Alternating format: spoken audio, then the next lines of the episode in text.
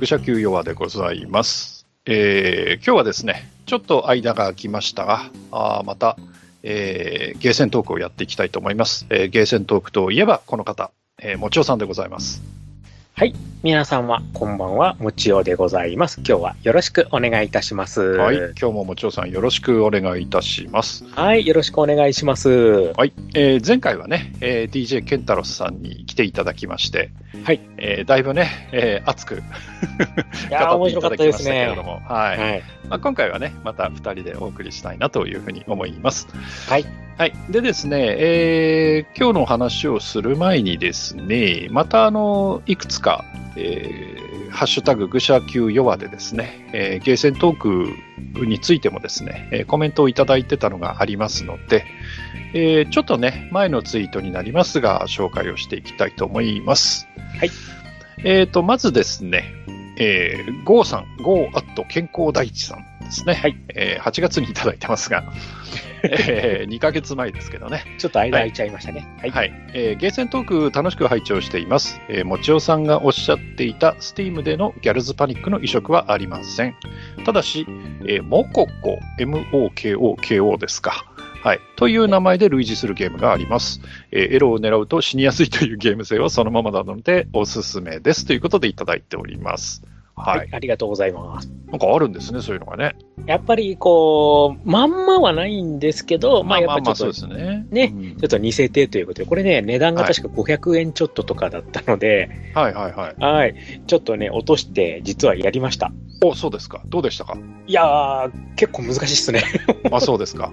はい。はいはい。ただね、あのー意外とね、よくできてたので、はいはいはい。うん、あ、やっぱこう、こういう手の好きな人やっぱいるんですねっていうのがね、まあ海外製でしたけどね、うん。はい、あの普通に、あの楽しむことはできましたので、はいはいこれね、本当この書き込み見て、うん改めてこう、スチーム見ると、はい。本当にやっぱこういう、いろんなね、こう、ゲームがうんうん。たくさん似たようなのがあったりとかしたので、うんうんうん。いや、やっぱ、まだまだ自分の知らないゲーム多いんだな、なんて本当は思いましたね。そうですね。いやー、スティームはね、いろいろ面白いゲームあるんだけどね、なんでこれが日本のプラットフォームでできないかなっていうのはいつも思ってることでね。うんですね、本当ね。はい それは思います。はい。まあね、あの、520円ですか。はい。はいということなのでね、あの、気になる方は、えーダウンロードされて、プレイしてみてはいかがでしょうかということで。はいはい、結構郷さん難しいです。はい、うんちょっとそう言われるとなんかメラメラしてくるな。もう私はあんまね、こういうのちょっと苦手なところもあるんでね、あんまり面進まなかったんで、なるほど、なるほあれですけど、まあまあね、ちょっと、あくまであの本家ではないので、ど。うん、うん、そうですね。はいね。軽い気持ちでっていうところですね。うんうんはい。えー、郷さん、ありがとうございます。はい、ありがとうございます。えーと、それからですね、えーと、他にいただいてるのはですね、ケンケン丸さんですね。はい。これは、えーと、前回の、えー、ケンタロウさんが来ていただいた時のに対しての、まあ、リプライというか、はい、はい引用リツイートでいただいてますが、えーはい90年、91年は高校2年から3年でした。えーこの頃ゲーセンで遊んだゲームは結構ばらついていて、高校近くにあった最新ゲームがたくさん入っていたゲーセンでは、えースト2など流行りのゲームを、えー最寄り駅前の雑居ビル地下、ああるな、そういうの。オール50円のゲーセンでは少し前に出たゲームを遊んでいましたと。はい。で、ちょっと続いてね、えー紹介します、えー体感ゲームが50円になり始めたので、アフターバーナー等をたくさん遊んでいた記憶があります。いいですね。はいえーアフターバーナーはシングルクレイドル筐体でしたが、えー少し前まで100円から200円で遊ぶものだった体感ゲームが50円で遊べることに大興奮でした。おかげで格ゲームには乗り遅れましたということでいただいてます。はい、ありがとうございます。ありがちですよね。ありがちです。地下、地下ゲーセンね。なんかはいそう言うとちょっとすごい怪しい感じになりますが。うん。ねでもやっぱり、あれですね、あの、高校生ぐらいになって、やっぱこう、活動範囲が広がっていくと、いろんなゲームセンターに行くっていう、もうまさに王道のね、ゲームセンターの楽しみ方ですよね。そうですね。で、あれじゃないですか。こういうあの、地下にある50円のゲーセンとかって、はい。あの、難易度高くなかったです？いやーそれはやっぱりもう、回転率を上げるためには難易度高めですよ。そうでしたよね。はい。いや、なんか、いや、ここのゲームなんか他でやるより難しいんだけどっていうのがね。そうん。まあ、あそれはしょうがないです。お店の都合もありますし。まあね、確かにありますけど。うんはい。まあ、逆にね、それが歯応えあっていいっていう場合もあったりするのでね。そうそう。で、それで慣れちゃうと、うん他のゲームセンター行った時に、あれ、なんか今日調子いいな、みたいな、そういうことになったりもしますんでね。結構ね、あの、ゲーセンのゲームってそのディップスイッチとかでランクをいじれたりするので、はいうんそういうことがね、よく起きますけれども。起きます、起きます。はい。えー、ケンケンマルさんありがとうございます。えーはいありがとうございますそれから、シンさん、えーはい私もピンボールをよくやっていました。えーこんなのは我々の春麗、あ、どうしてもね、僕ね、チュンリーっていうより春麗って言っちゃうんだよね。はい。はい。えーチュンレイ、チュンリーではないと思いながら、スト2のピンボールしてましたね。はい。えーザ・フーやガンズ、バック・トゥ・ザ・フューチャー、ターミネーターと、えーティルトですね、にはい怯えながらも楽しかったなということでいただいてます。うん、ピンボール話。うんピンボロ話ですね。いいですね。いろんなのやってますね。うん、いやー、ピンボールもね、うん。なんかこう、どっかでこうずらっと並べてっていうとこ作ってくんねえかなって思いますけどね。うん、逆に今だったら、もうそれこそピンボールの専門店とか、そうそうそう、あってもいいよね。うん、逆に流行ると思うんですようね。んで、それぞれの筐体にこう、ちょっと攻略アドバイスつけて、ね、メンテナンスしっかりすれば、絶対お客さんは来ると思うんですけど、まあ、ただね、そのメンテがね、ピンボールは難しいでしょうん、ちょっとね、やっう。ぱ、うん、今そ、そこをね、こうなんか頑張ってほしいなっていうのはあるんですけどね。いや、あのね、メタルのボールをね、跳ねる感覚っていうのはね、やっぱり独特ですからね。はい。また気持ちいいんですそのカチカチカチって、うんあのうん感触が。そうそうそうそう。だからちょっとね、今の人たち、それがね、味わってないっていう人たちいるのも寂しいなーって思ったりもするんで。ね、そしてこう、微妙にこう揺らすんですよ、台を。ぐっとね。うん、そこのね、ギリギリを攻めるのがまた。そうそうそうそう。うん。まあ、その辺がね、いいうん、うんいいんですけどね。うん。あ、なんかまたやりたくなってきたな、ピンボール。自分ね、あの、アポロ30やりたいんですよね。ああ、なるほど。そう、あれのね、マルチボールはね、一気に13個降ってくるんで、すげえな、13個って。そう、いや、さすがね、タイトル通りちゃんと13個一気にバラバラバラって降る、あの感じをね、もう一回やりたいなーなんて思うんですけど。なかなかね、ピンボールはね、難しいし。ね。やっぱ置き場所も取るしな、やっぱさっきも言ったけど、メンテもあるし、うん、うん、雰囲気は最高なんだけどな。うん、うん。そう。やっぱ、あと映画のがやっぱ多いですよね。バックトゥザフューチャーとかターミネーターとか。ね。うんうん、やっぱこういろんなね、キャラクターもの、それを見るだけでもね、うんあ、こんなかっこいいのがあるんだとかね、その、ここで出てるスト2のもね、ボーナスステージになるとちゃんとこう下からこう、車が出てきて、それにガコンガコン当てるとうん点数がどんどん上がっていくとか、ね、うんうんそういうギミックとかもやっぱ面白いし。なんかアダムスファミリーとかもあった気がしますね。ああ、ありましたね。うんうんデレレレダッタンってあの音楽がね、なるんですよ。うんね、で、またあの、電光掲示板がいいんですよね。そうそうそうそう。うん、いや、懐かしいな。うん、またね、あのーうん、ピンボールもどっかで、ちょっと探してみようかな、街の中で。うんうちの地元全然ないですよ、こっちはあ、。そうですか。はい。ちょっと探してみようかな。最近ゲーセンも行ってないんでね。うんああ、そうなんですか？はい。あんまり行ってないのでね、今度ちょっとまた探しに行きたいと思います。はいはい。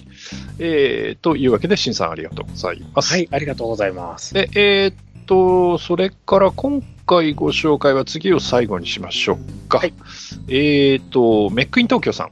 はい。はい。えーコラムス出た一番好きだったゲーム、レベルとか振り切るほどやったの。お、すげえな。えワンコインで2時間半やったことがあったな。あと、片手でやってるのを見たとき衝撃を受けましたね。えー片手で器用にポケットからタバコを取り出し火をつけてたのを見て、私の心にも火が 火がついたのは良い思い出ということでいただいております。ありがとうございます。はい、ありがとうございます。やっぱコラムス職人もいるんですよ。うん。やれる人は本当やれるんですよね。そうそうそうそう。うん。まあどうしてもね、テトリスね、ずっとやってる人ってね、こう結構いらっしゃいますけど、やっぱね、コラムスもね、負けず劣らず、うん。ね、やっぱり、こう、落ち物系としてはやっぱね、王道なゲームですのでね。そうですね。うんそう。あ、でも確かにいたな、こういう人、片手でこうレバーだけでカカンカカンってずらしながらちょっとね、うん片手でね、タバコ吸ってるサラリーマンとか確かにいましたね。コラムスもあれですよね。結構派生の、それこそ何でしたっけ？桜大戦コラムス、コラムスとか。あ、そうですね。花組コラムスですね。ね、うなん、かいくつか出てましたよね。はい。うん。そうそう。あれもね、結構やると面白いんですよ。うあのん。対戦もので、うんあの、どんどんこう、消していくと、レベルが上がっていくんですよ、自分の。で、レベル1、レベル2、レベル3、どれで相手に攻撃するかみたいなね、そういうのがあったりして、うん。ちょっと駆け引きとかあって面白いんですよね。ちょうどあれですよね。なんかその、えー対戦落ち物パズル系が流行ったんですよね。はい。あのーまあ、パズル玉、あれはコナミですけど、はい。ね、パズル玉も対戦でほら、あのーときメモのやつがあったりとか、ありました、ありました。うんはい。うんね、そういうのがやっぱり、どっか一社のゲームが当たると、やっぱり他のメーね、カーもね。やっぱり出てきますよね。うんうんで、ちょうど今回お話しするところはいはい。が、年に、それが、あメインのものが。そうですね。そうなんですよ。はい。はい。はい。と、じゃあね、というわけで、えーまあ、スムーズな導入ということで、はいえー今回はですね、えーゲーセントーク、えー1992年、それから1993年あたりをですね、はいえーちょっと扱っていきたいなと思います。はい。で、まずね、えー1992年からいきましょうか。はい。えっ、と、まあ、前回ね、えーケンタロスさんに来ていただいてお話をしたときは、まあ、スト2とかね、はい、はいその辺の話をだいぶしましたけど、まあ、この辺からね、だいぶその、えー対戦格闘っていうのも増えてくるうんっていう時期に入ってきますが、はい。まだ92年くらいだと、うん、他のジャンルのゲームもね、まだまだまだまだ。元気というかね、はい。うん、そんな感じなんですが、さあ、どうでしょう、もちおさん、この92年で一つまずピックアップをするとすると、はい。もう、はいまずはですね、うんこの年に私大好きなゲームが一本出ておりますので、はいはいまず、そちらから紹介したいと思います。はい、えーっとですね、確かこれ結構早かったんだよな、出たのが。おはい。えーっと、3月ですね。はい。はい。えーっと、92年の3月に発売になっております、コスモギャングズ・ザ・ビデオ。おっと、来た来た。なはいるほど。ですね。はナい。ムコでございます。あの、うん私、コスモギャングズシリーズは大好きでございますので。はいはいはい。ま あでも元々はね、うん。うんまあ前からお話ししてますけど、コズモギャングズは、あの、エレメカなんだよね。はい、エレメカでございます。ねはい。エレメカのガンシューティングなんですけど、今回、あの、お話しするのは、それのビデオゲームの方になります。そうですね。はい。で、システムとしましては、えっ、と、固定画面のシューティングうんゲームになります。あの、ギャラガとか、そうですね。うんはい、あのーあとなんだ、まあ、普通にインベーダーとかとも同じかな。うんもう、時期は下で左右にしか動けません。うんうんうんで、こう、コスモギャングスが上からこう、わーって出てくるのを、それを全部倒せばその面をクリアという、はいはい。実にシンプルなゲームになってます。そうだから、ね。うん、ボタンも使うのも左レバーの左右とショットボタンだけという、うんうんすごいシンプルで、はい。そうですね。で、すごくね、可愛いんですよ、キャラクターが。かわいいね、これはね。これは可愛いんですよ。で、ちょうど自分、あのーバイト時代にこの基盤を取り扱っておりまして、はいはい。ワンコインでうん、実は2人プレイができるゲームなんですよ、これ。あ、そうでしたっけ？はい、実は残機共有システムになってまして、なるほど。はいはい。はいつまり、ワンコインだと奇数は3機、うんうん。で2コインにするとうん、奇数は7機って出てくるんですよ。で、それを2人でこうやることができる。で、つまり、ワンコインでもうん、そこで2、あの、2人プレイボタンを押すと、ちゃんとこう、時期が2つ出てくるんで、はいはいはい。2人で遊ぶこともできるっていう。うんうんうん。なるほどでなるほど。そう、上手い人と下手な人がやっても、うん上手い人1期でずっと頑張って、で、下手な人は、まあ、その、まあ、6期あるから、まあ、それなりに持つよね、みたいな、うんうん。そういう、こう、共有システムのいいところが出てるので、はいはい。ね、自分のゲームセンターって、あの、まあ、いわゆるデパートの結構こう上のところのゲームコーナーだったんですけど、はいはい。はい、あのね、こう小さい子供とかと、こう、お父さんとかが一緒にやってたりとか、うん。あと、こう、兄弟で、こう、100円で2人で頑張ってやってたりとか、うん。そういうね、すごくこう、なんていうのかな、微笑ましいシーンをすごく見たね、そういう意味でも思い出のゲームですね。うん。ただ、ただ、ただですよ。はいはい。実はこのゲーム、ハイスコア狙い始めると、うものすごく一気に難易度が上がるゲームでして。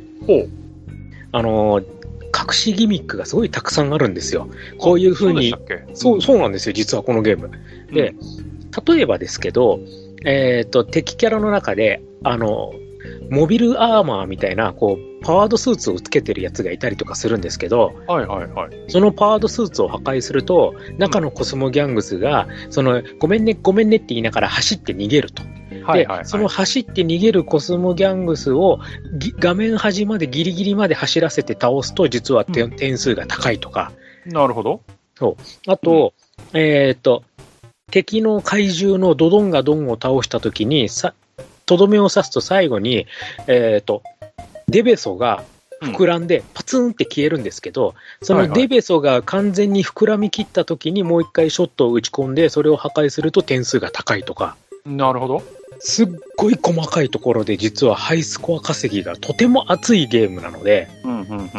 うん。だからすごいこうマニアも楽しめるし、まあ普通にただクリアだけ目指すならまあワイワイ楽しむこともできるっていう、すっごいこういいゲームなんですよね。はいはいはい。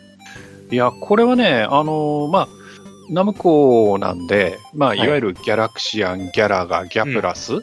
うん。その流れのね、あのーシューティングなんですけど、やっぱりその、まあ、まあ前、前作って言っちゃうとちょっと違うんですけど、あの、ギャプラスからは随分時が経っているので、うんうんうん。えー画面の、なんていうんですか、表現とかも全然変わってるので、うんうん。あの、すごい賑やかだし、綺麗だしっていうね。うん。なんかこう、すごくやってて楽しい感じの。うんまあ、そこそこね、ハードはハードなんですけど、はい。うん。まあ、楽しいゲームですよね。ねで、実際、結構インカムも良かったんで、結構長い期間、はい、うちのお店では活躍しましたね、このゲームは。うんうんこれあれなんですね。今ちょっとウィキペディア見てますけど、はい。あの、ディレクターが健城浩二さんなんですね。そうなんですよ。はいはいはい。で、あのー、健城浩二さんが、うん。あれですよ、あの、ベーマガで、はい。ろいろ解説書いてたんですよ。あ、そうなんだ。そう。で、自分ずっとベーマガ読んでたから、うんハイスコアこうやって狙うみたいなのも書いてあって、はいはいはい。うーん、こうなんだっていう、すごくね、やっぱりこう、細かく、その、幅広いユーザーが楽しめるようにっていうのをね、んんんやってた感じがすごくしますね。あとあれだ。あの、チャレンジングステージっていうか、ボーナスステージみたいなのがあって、はいはい。それがあの、オリジナルのエレメカのあれなんですよね。あれなんです。あの、ねまさにコスモギャングスの初代のあれが出てくるっていう。ね、その辺も、まあ、楽しいというか、うん。あ、そっか、これはそして、ああ、そっか、スーファミの移植もあったんですね。そうありました。いえばね。はい。スーパーファミコンに移植されてます。で、そっちも出来がいいので、うんうんうんすごく楽しめますし、はい。で、個人的にはいつか絶対アーケードアーカイブスに来るかなとああ、期待しております。なるほどね。出してほしい作品です、これは。うんうんうん。なんかその昔、Wii には一応あったみたいですね。あ、そうですね。Wii の、うんはい。うん。あれにはあったんですけど、もう今買うことできないので、うん、そうね。はい。ぜひね、あの、まあ、この流れだとやっぱりスイッチになるのかな。うん。そうですね。もう、うんスイッチで普通に縦画面にしてこうやるのがいいのかなとは思いますけでど。すよね。はいはい。まあ、出てくれればいいなという感じのゲームですはい、ね。これはね、もう本当におすすめです。あの、うんスーパーファミコン版も、うん。そちらでもいいので、ぜひ、ちょっとね、機会があれば遊んでいただきたいそうですね一本でございます。はい、ありがとうございます。はい。じゃあね、僕も一本あげましょうかね。いやー、この年もね、いや、面白いゲームいっぱいあるんだよね。ありますよ。もう、しかも結構癖の強いのが多いですよ。そうそうそうそう。でもね、いや、どうしようかな。うーん、まあ、いろいろあって、その、まあ、メジャーどころ上げていけば、まあ、まあ、無難って言っちゃうとね、あれなんですけど、まあ、ああ、そんなゲームあったよねっていうのはもちろんあるんですけど、はい。やっぱりね、僕はね、これを上げておこうかな。えっ、と、もうこの頃になると、だいぶその、えーゲーセンにも、えー普及してきたネオジオですね。はい。はいえーネネオジオの、えー MVS に入っているゲームから1本。はい。えー忍者コマンド。そっちですか？はい。あの、ADK、まあ、アルファ、当時はアルファ電子かな。はい、アルファ電子です。アルファ電子が作った、えっ、と、一応、まあ、よ画面は横なんですけど、縦スクロールの、はい。えーまあ、あれもシューティングですね。一応シューティングですね。はい。シューティングですね。はい。で、えー忍者が3人いまして、えーその忍者3人が主人公と。はい。で、あの、前作になるんですかね、忍者コンバットっていうのがあるんですけど、はそれとはだいぶね、えー趣が違うんですけど、はいこれがね、やっぱりアルファなんですよ。で、まあ、あのね、これを聞いてくださってる方が、そのアルファ電子、まあ、ADK というところを、まあ、話をしたときに、まあ、うんどの辺を思い浮かべるかなんですけど。うん。まあね、どういうゲームを思い浮かべるかっていうところなんですけど、まあ大体どれも癖が強い。うん例えばね、あの、まあ対戦格闘ではファイターズヒストリーですか？あ、いや、えっ、とね、ワールドヒーローズ。あ、ワールドヒーローズ、ごめんなさい。うんヒストリーは違う。あれは別に。ゼータイスト。あれも濃いですけど、ね。デコですね。はい。はい そうですね。ワールドヒーローズですね。はい。うんもう、こあれのシリーズ。がね、有名ですけど、この忍者コマンドもね、うん何がすごいって、あのーまあ、縦集なんです。で、縦集で、まあ、連射をすると、なんかショットがだんだん強くなるっていう、そういう、はいうん、あのーギミックもあるんですけど、で敵がわらわら湧いてくると。はいで、その時に、まあ、あの、ショットと、えっ、と、なんだっけ、なんか、ちょっと、緊急避難的な、はいその、回避の回避ボタンありましたうん、ね。トンボ帰り的なはいアクションをするのと、あと、まあ、いわゆるボムボムはい、ボムですね。があるんですけど、その他に、その、レバーでコマンド入力をすることによって出る必殺技があるっていうね、はい。シューティングのくせに。はい うん、で、まあ、あの、キャラクターが3人いて、えージョーとレイヤとリュウですか。はい。そうですね。はい。でいるんですが、えーその中の、えっ、と、リュウ・イーグルっていうキャラクターがいまして、うんえーこのリュウ・イーグルのですね、必殺技の、えーコマンド入力がめちゃくちゃめんどくさいと。はいで、めちゃくちゃめんどくさいんですけど、爆裂究極拳っていう技で、はいめちゃくちゃ強いんだよね。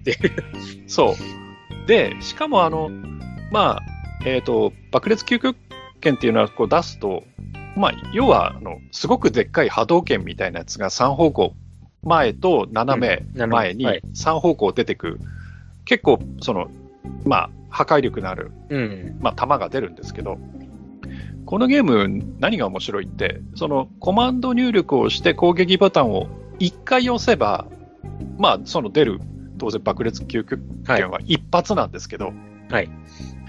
コマンド入力しました、攻撃ボタン連打しましたってやると、その必殺技が連打で出るっていうね。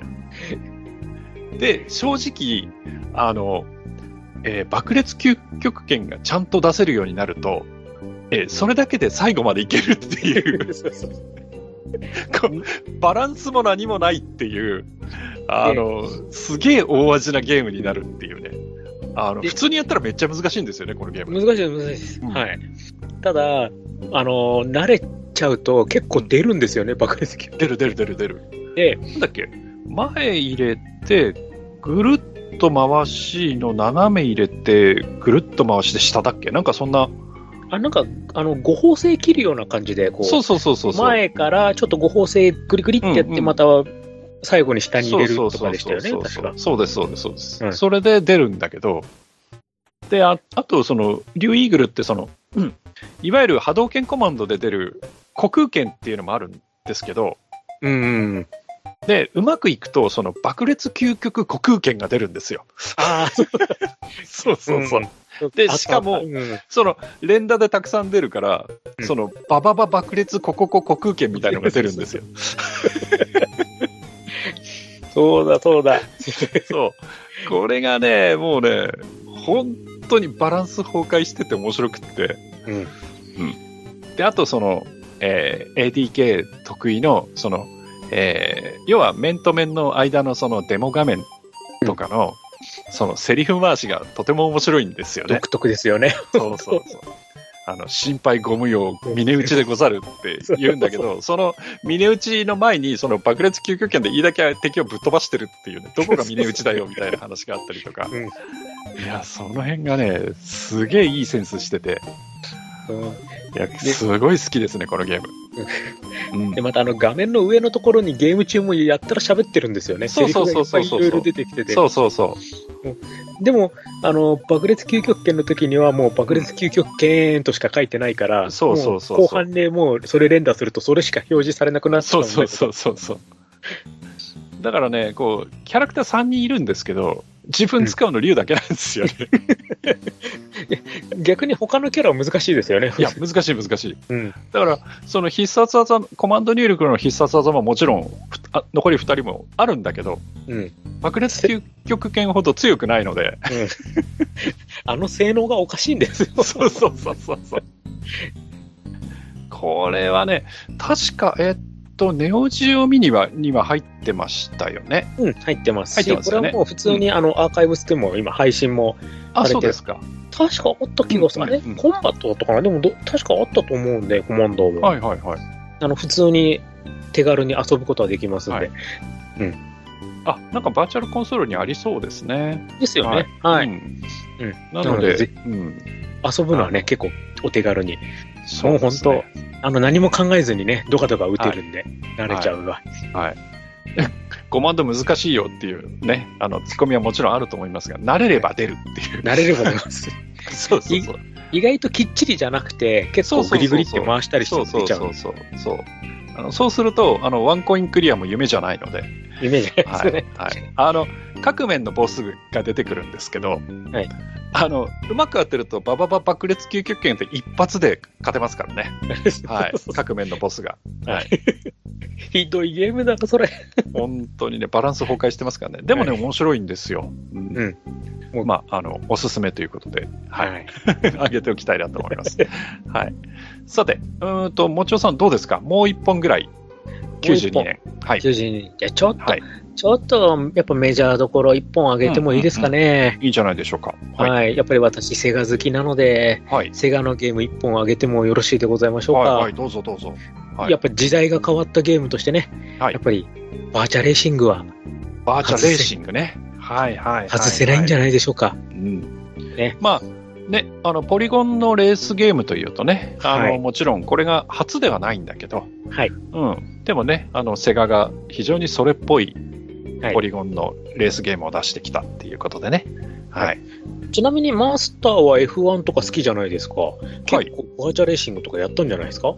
バーチャレーシングはね、あの、あの、僕がなんせその出入りしてたゲーセンがナムコ系のゲーセンだったので、うん、うん。あの、バーチャレーシングみたいな、そういう大きい筐体のってなかなか、ああ、そうだったんですね。うん、やっぱりセガの店があ他にあったので、うん。うんなかなか入ってこなかったんですよね。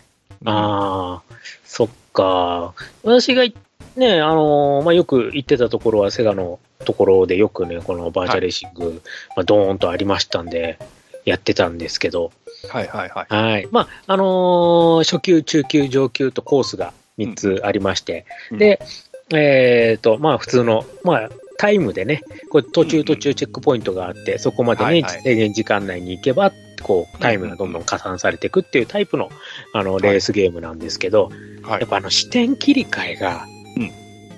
やっぱそれまでのやっぱレースゲームとはちょっと違いましたよね。視点が4つあって、4つでしたっけ？4つです。普通のドライバー、うんまあ、いわゆるドライバーズアイと言われるようなモードと、すごい後ろから見るやつと、はい。ああの、えーっと、ドライバーと、はい。あの、結構車体大きく後ろから見るやつと、うんうんうんうんそれがもうちょっとこう引いた感じで見るやつと、そうか最後はもう鳥視点ですよ。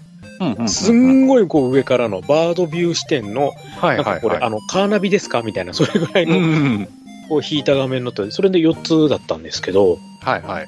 これがね、やっぱりこう、それぞれね、やっぱこう、やる人によってどの視点で走るかっていうのは、うんね、好みもあったし、うん。うん。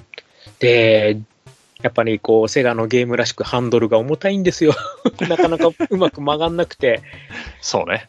はい。で、あのー結構、あのー自分は初級ぐらいしか完走はできなかったんですけど、うんでもすごい走ってて気持ちが良かったですね、このゲーム。はい。うん。だからすごくね、やって。で、メガドライブでこう移植された時もすぐ買いましたし、はいはい。はい。メガドライブ版は普通のロムカセット版は結構カセットが青くて長くて、ああ、これ専用チップ積んでんだなっていうところであったんですけど、その後に、うんあの、32X っていうメガドライブの拡張ユニット出ましたね。はい。で、32X 版のバーチャレーシングも出まして、これがもう名作。うん。うん。あのー、コースも増えて、車種はも、ストックカーみたいなのも走ることもできるようおになって、ーさらにリプレイ機能も、うんうん。あのー、強化されてっていうね、こううんすごく当時として、自分それで練習して、またこう、ゲームセンターでもう一回やろうみたいな感じでやってたりもしてたので、はい。うん、バーチャレーシングは、すごく思い入れのある一本ですね、これは。はい。あと、あの、途中で、なんですピットインした時の、こう、ピットクルーたちの動きがすごい滑らかなのも、ポリゴンの、あそうですね。そうそうそうそう、ポリゴンのこう、ピットクルーがこう、いろいろやってくれて、うんあー、すげーって思いながらね、結構、はいはいはい。はい、やりましたね。うんあと、ちょっと最後に、バーチャレーシングのうん。筐体ものすごくでっかい版、バーチャフォーミュラーっていうのが、ありましたね。はい。で、はい私、これがですね、うんあの、遊べるところに結構近くに住んでまして、お、いいですね。バーチャフォーミュラーもね、結構やったんですよ。はいはいはい。はい。中身はバーチャレーシングなんですけど、まあ、筐体だけはすごいでかいっていう、あれがね、結構ししっかり動いてくれたんですよ、学校が。ん。うん。なので、あのー横浜のジョイポリスはいはいが、ははいい、あの、結構近くだったので、私そこに行ったりとかした時には、バーチャフォーミュラー、ブーってよくやってましたね。はい。はい。ジョイポリスね。僕らにしてみたら夢の施設ですよ。はいですよね。